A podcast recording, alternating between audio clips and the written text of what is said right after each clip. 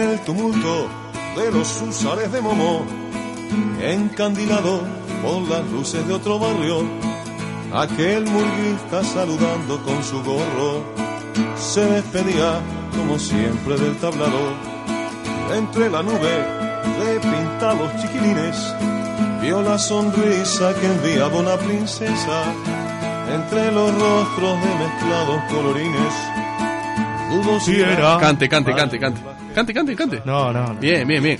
¿Sabe por qué puse este tema? ¿Por qué? Primero porque en realidad me gusta. No me, no, no me gusta va a decir mucho? que estamos.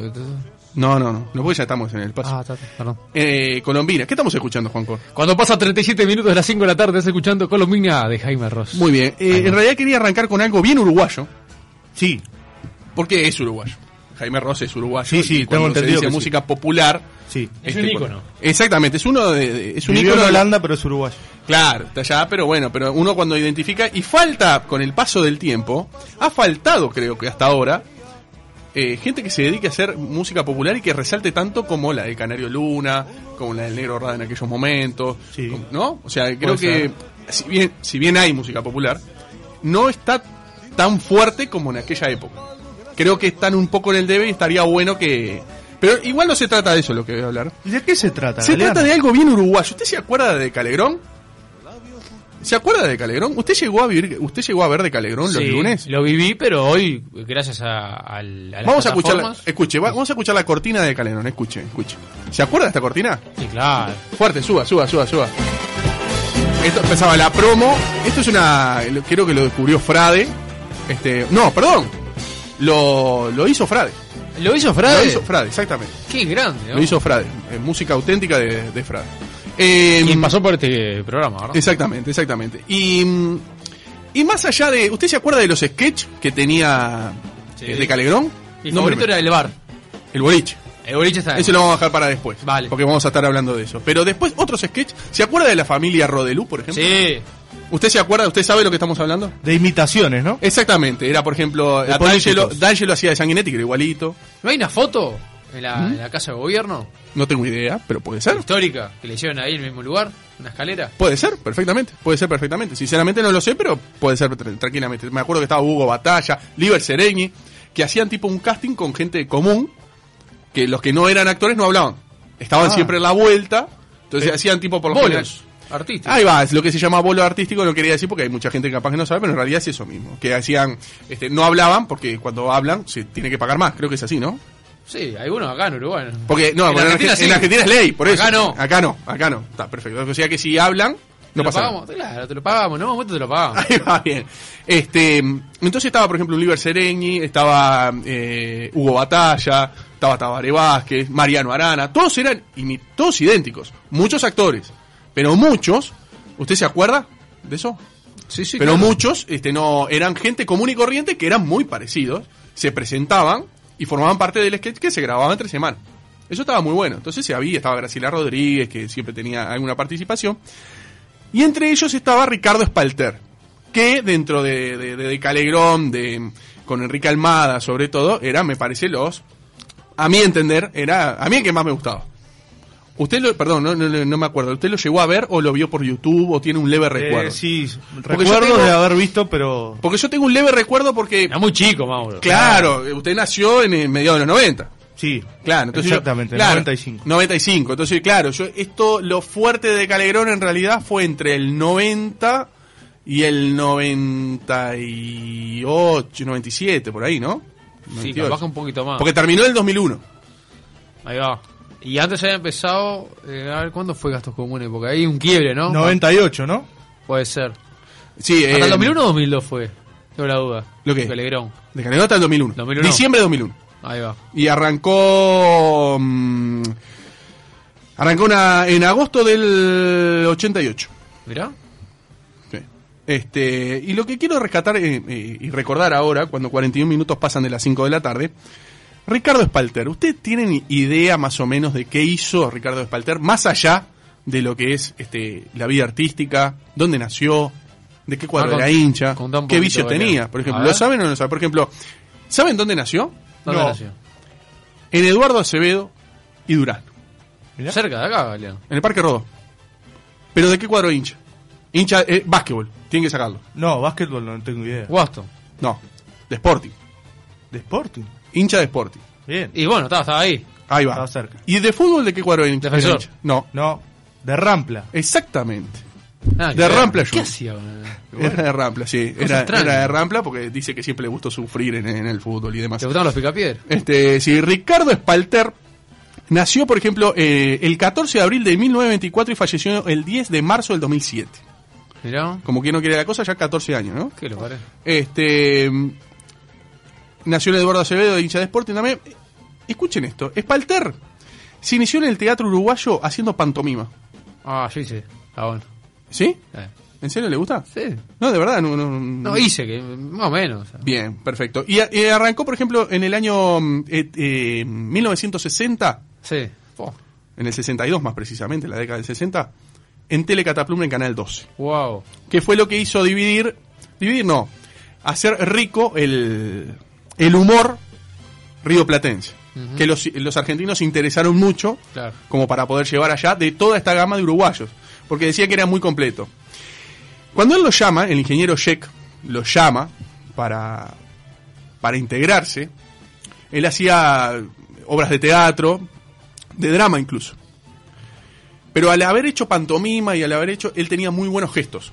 Entonces le habían, lo habían citado solamente para que esté en un lugar de los sketches para hacer de mozo, para hacer de Ah. lavacopa, ese tipo de cosas. Cuando empiezan a ensayar distintos sketches, ¿no? Uno, otro, otro, no daban con la tecla. No daban con la tecla, dicen que los demás eran, eran espantosos. Y ahí le dicen, ¿te animas a hacer uno? Cuando hizo uno le dieron todos. Y quedó como protagonista de la gran mayoría de los sketches de Telecataplum. Eso fue lo que lo llevó a ir a la Argentina, a, llegar- a desembarcar y tener Sí, el, sí, el sí. éxito que tuvieron, que lo que se dice también, y mismo reconocido por ellos, Lelutier se basaron en ellos en un momento. Y se llegaron a comparar. Porque en realidad ellos tenían Frade que hacía música, yo tenía humor con música, humor con letra, eh, humor absurdo, eh, tenían de, toda la gama había y por haber, tenían. Y se, se caracterizaban por el humor sano, sin malas palabras, ¿no? que es lo que le diferenciaba de Alberto Olmedo, que lo diferenciaba de, de un montón de, de actores de la Argentina de aquella época, ¿verdad? Eh, Ricardo Spalter eh, fue protagonista eh, de Telecataplum Jaujarana, que Jaujarana se dio también cuando se termina el éxito de, de Telecataplum, que en realidad no es este- hubo como un desgaste. Año, Le estoy hablando de fines de los 70. Fin de los 70. Exactamente. Entonces, cuando se forma Jaujarana, él era empleado público, él trabajaba en la UTE. Entonces, cuando se le empezó a complicar con el, con el teatro, con la UTE, cuando le sale lo de la televisión, renuncia a la UTE. Que en aquel momento, ya ahora es complicado, imagínense en aquel momento dejar un empleo público seguro, donde se ganaba bien, para ir a hacer teatro. O para ir a hacer televisión. Eh, como que tuvo su, Ah, sus- recontra, sus controversias, ¿no? Eh, entonces, Algo similar hizo Emilio Dizzi.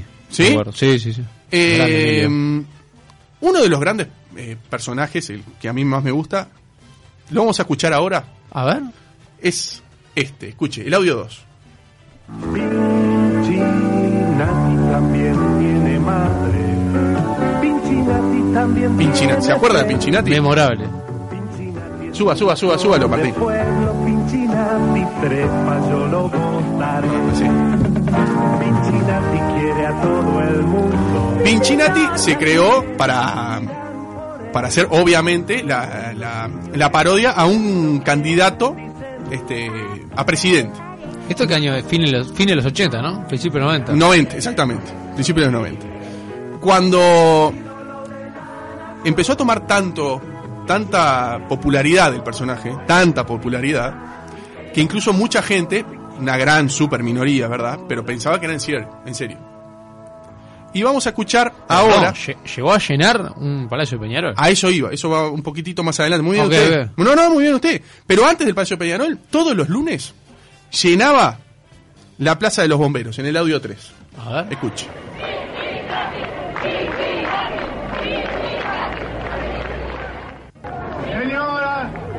Suba, Martín, suba, ¿eh? Amigos, Y tengo que decirle, amigos, porque ustedes de lunes a lunes vienen a esta plaza a departir un momento con Pinchinati. Porque sabe que Pinchinati es el hombre que dice la verdad, Maravilloso. que se compromete, porque cree que los momentos son para comprometerse. Llena la Plaza de los Bomberos. ¿eh? Le estoy trasladando el video. Sí, sí, sí. Llena la- a, a- a cuadras de aquí. Exacto. como yo que 18 y poco se va a efectuar el cambio de horario. Escuche. Nos van a cambiar la hora. Ya no le queda más nada por cambiar. Ahora nos cambia la hora. Es para no creer.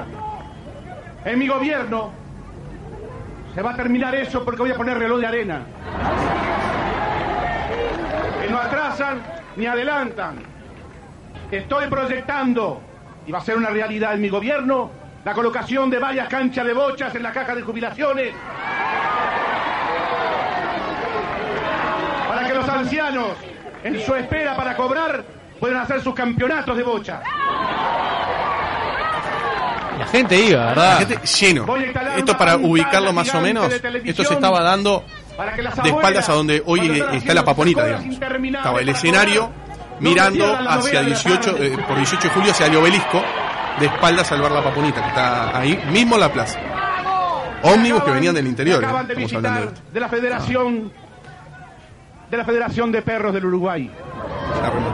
Están alarmados por la quita de árboles que ha habido el 18 de julio. Y yo me pregunto si el gobierno mete la pata porque los perros no tienen derecho a levantarla.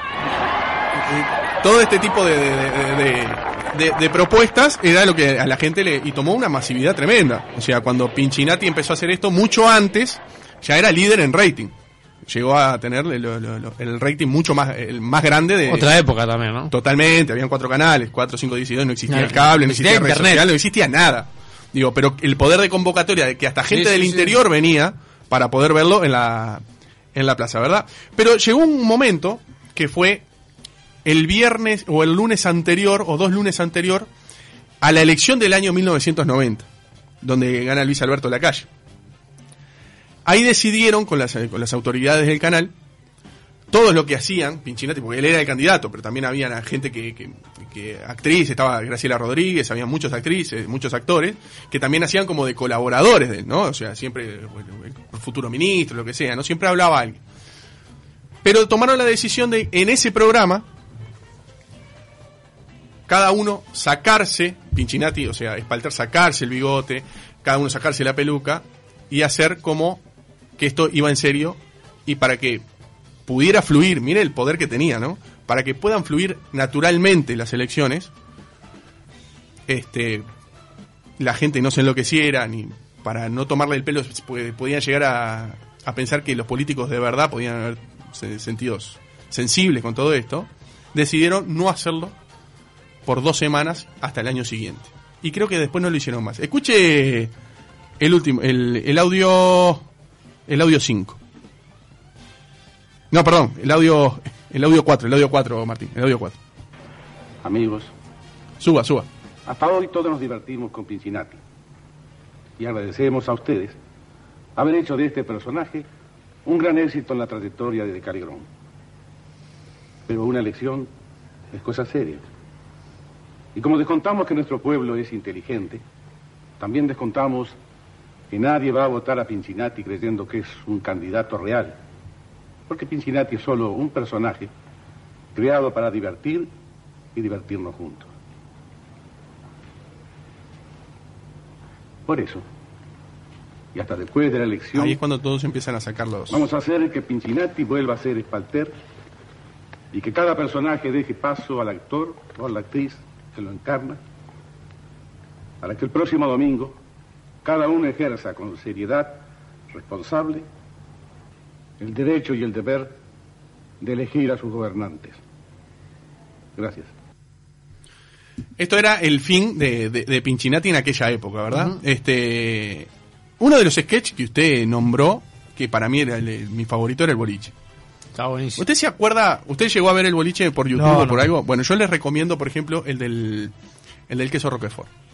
Cuando Integrantes de esa mesa integrante, no es una mesa, están parados ellos. es un boliche parado. Es un boliche, una barra, donde no me acuerdo el, el nombre del, del veterano que, que tenía bigotes, Sí. Eh, Freda, Frade. no, Freda, Frade, los dos, Freda, Edgardo Freda, Julio Frade Sí. y...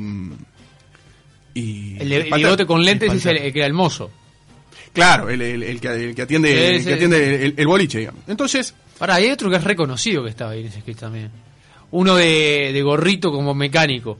Que tomaba, ¿se acuerda que se, se iba a mate? ese Freda. Esa era Freda. Claro, ah, claro, bien, claro, bien, ese bien. Freda, ese Freda. Yo les recomiendo, que es uno de los que más me gusta a mí, es cuando eh, Frade le cuenta la historia de cómo se realizó por primera vez, cómo descubrieron el queso Roquefort.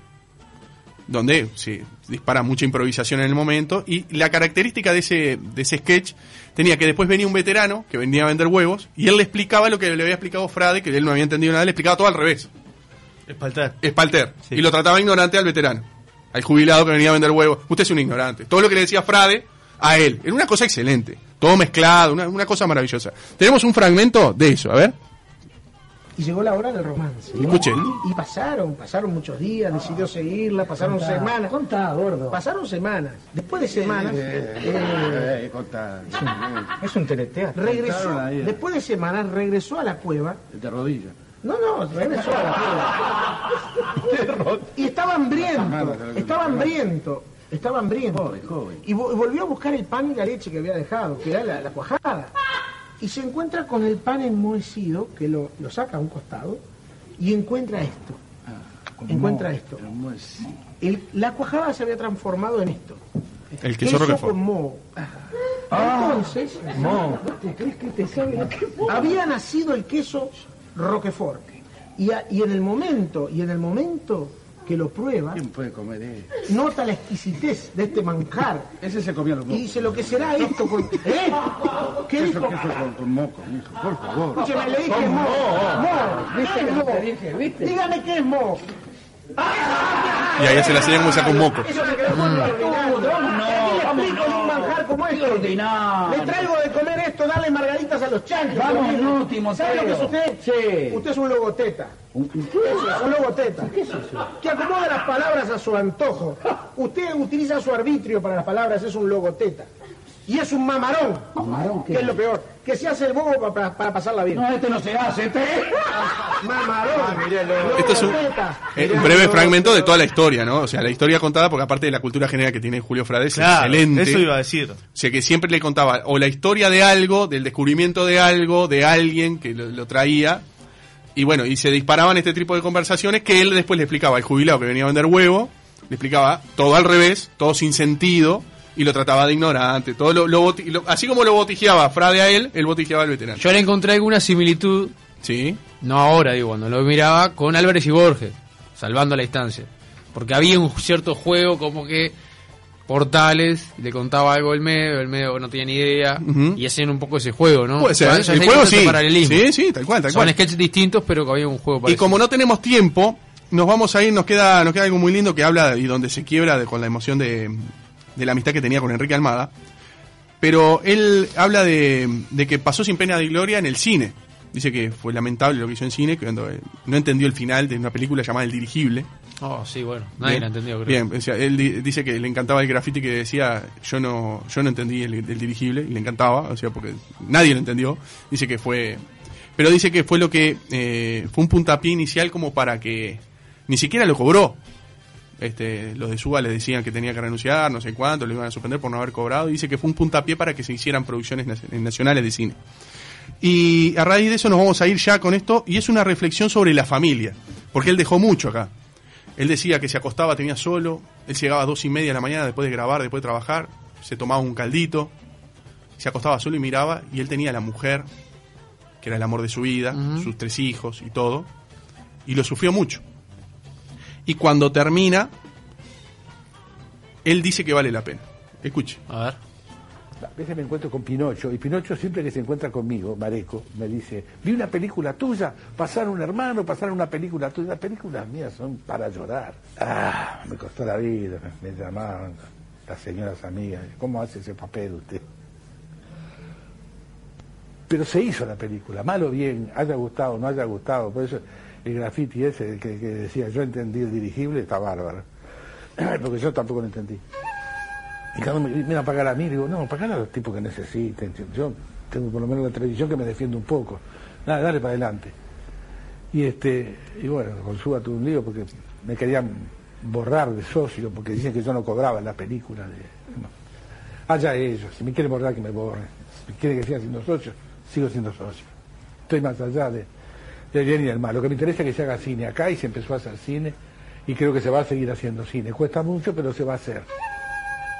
Todo, todo, yo lo he hecho todo por mi familia, por mi mujer, mi, hermosa mujer, mi querida mujer, mi amiga, mi consejera, mis hijos. Entonces, fíjate vos que